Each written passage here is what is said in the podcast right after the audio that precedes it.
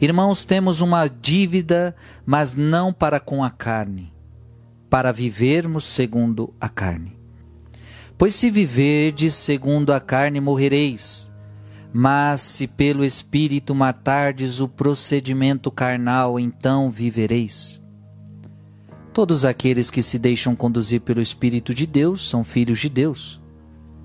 De fato, vós não recebeste um espírito de escravos para recairdes no medo, mas recebestes um espírito de filhos adotivos, no qual todos nós clamamos: Abá, ó Pai. O próprio Espírito se une ao nosso espírito para nos atestar que somos filhos de Deus.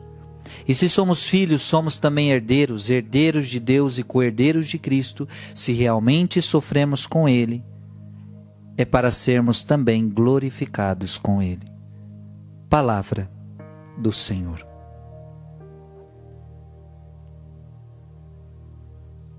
A palavra de Deus está convidando a mim e a você a vivermos como filhos de Deus. Veja que diversas vezes a palavra foi dizendo: Nós somos filhos.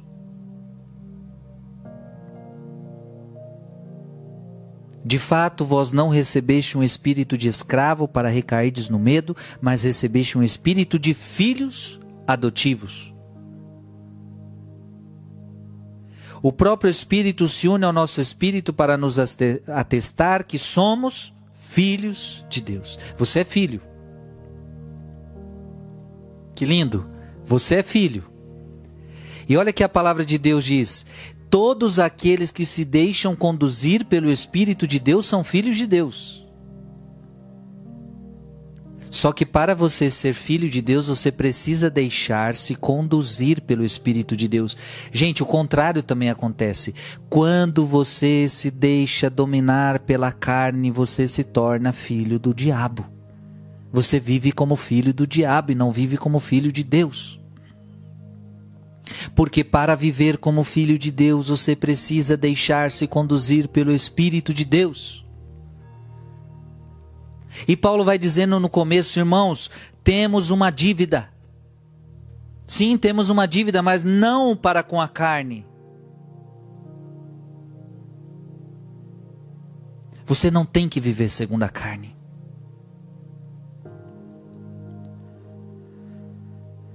Já temos falado disso esses dias todos, né? Porque a tua carne não quer agradar a Deus. Porque a tua carne tem desejos contrários a Deus, a tua carne, a minha carne, a carne de todos nós. Queremos o pecado, gostamos do pecado, o pecado é gostoso, o pecado é atraente. O pecado é sedutor. O pecado nos dá prazer, minha gente. E a gente ama prazer. A gente ama dar prazer à carne.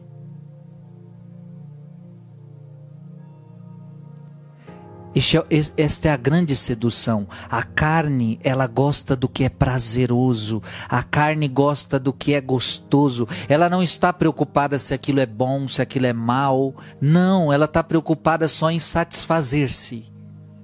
E é assim que muita gente no mundo vive. Porque como é que deve ser um ser humano? Ele não deve viver como um animal. Porque o que, que um animal quer fazer? Um animal quer satisfazer-se. Um animal sentiu fome, ele quer comer. E se ele quer comer mais, ele vai comer mais. Ele come até quando ele quiser. Se o animal quer fazer quer fazer qualquer coisa, ele, ele, ele faz. Ele age por instinto.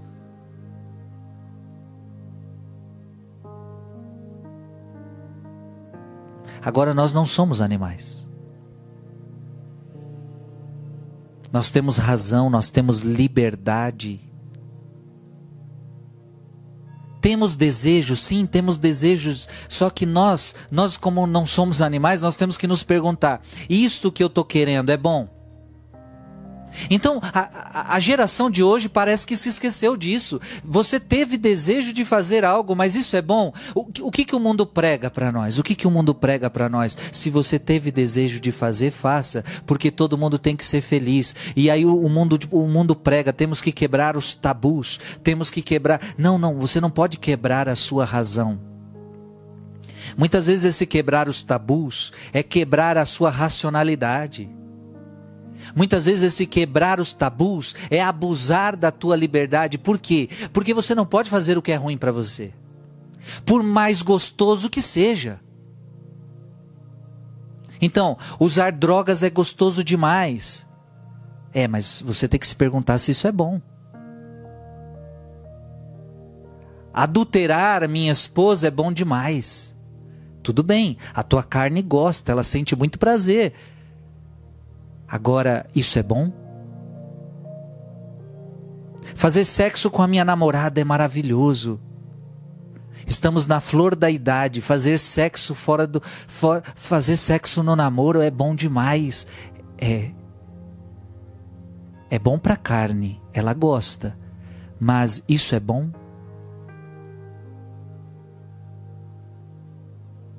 Amados irmãos e amadas irmãs, o mundo de hoje está se esquecendo de perguntar se é bom ou não. Se você se viver de segunda carne, morrereis. Está aqui.